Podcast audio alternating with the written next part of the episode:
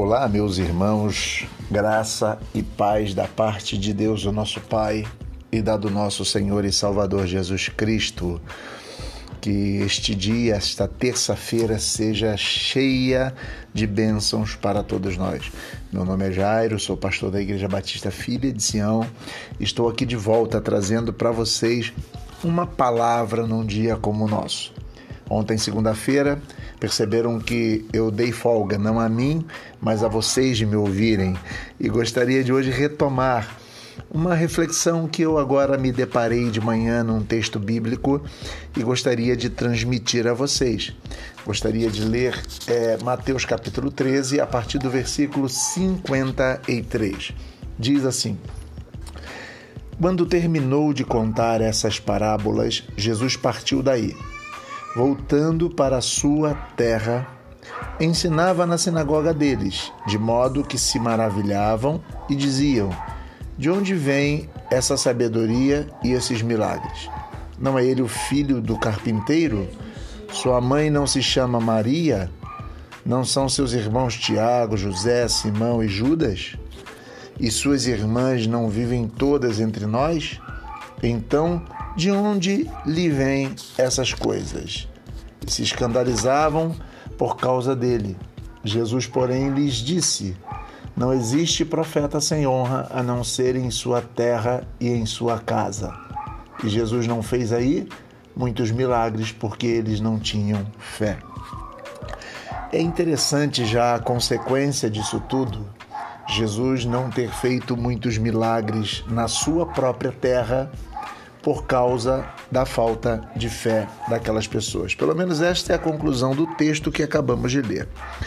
O que eu quero hoje pensar com você e queria que você pensasse comigo é exatamente é, a, a forma como é intrigante esse texto. Jesus ele volta para sua terra, o local onde fora criado, e as referências vocês percebem que são referências é, as pessoas trazem a referência em relação ao conhecimento da sua família, seu pai, sua mãe, seus irmãos.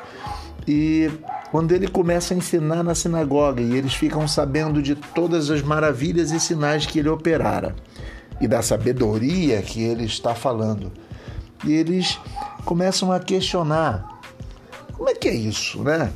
Como é que pode? Ele é o filho do carpinteiro, ele é o filho da Maria, o irmão do, do, do Tiago, José, Simão e Judas, as suas irmãs andam aí entre a gente. De onde vem tudo isso? Como é que pode isso? E o, o que de fato acontece e, e, é que eles se escandalizam, né? Eles, eles na verdade não acreditam no que estão vendo. E o que que está em jogo aqui e o que que nós podemos pensar ou podemos avaliar como valor para a vida? Acho que, em primeiro lugar, nós não podemos desprezar as coisas pequenas.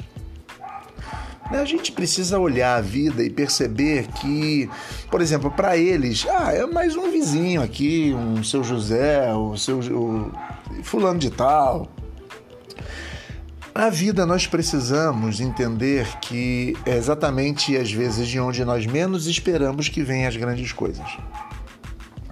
Não podemos desprezar o dia das pequenas coisas, não podemos desprezar as pequenas atitudes, não podemos desprezar as pessoas que de menor capacidade intelectual do que nós achamos que deveria ser o ideal, de menor capacidade financeira, enfim, não podemos eh, dispensar ou desprezar aquilo que nós achamos que é menor e pequeno.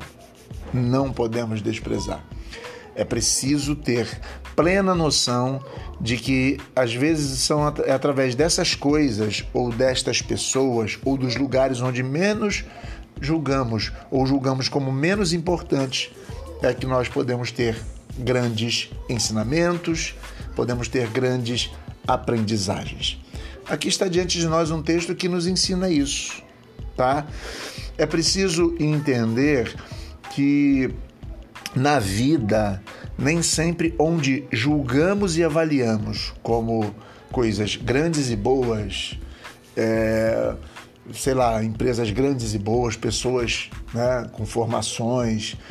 Na vida, nem sempre são desses ambientes ou desses lugares que nós vamos aprender grandes coisas.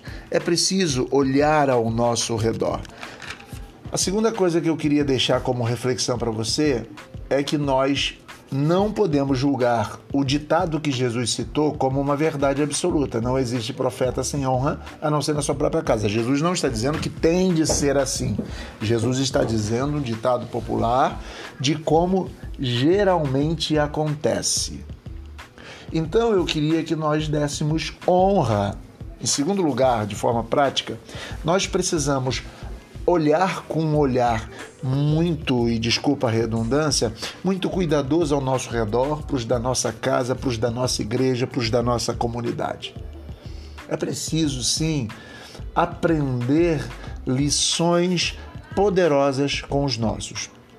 De prático, né, que nós possamos, às vezes, deixar de ficar olhando ao redor para pessoas famosas ou deixar de ficar buscando pessoas que têm é, uma formação esplêndida para olhar para as pessoas que estão ao nosso redor. Olhe com carinho para os seus filhos, para os seus irmãos, para os membros da igreja que você frequenta. Olhe com carinho para as pessoas que estão ao seu redor. É preciso valorizar as pessoas. Acho que essa é a grande segunda lição que nós podemos aprender. A primeira delas é que nem sempre as coisas grandes ou boas vêm de coisas que nós achamos que são grandes ou boas.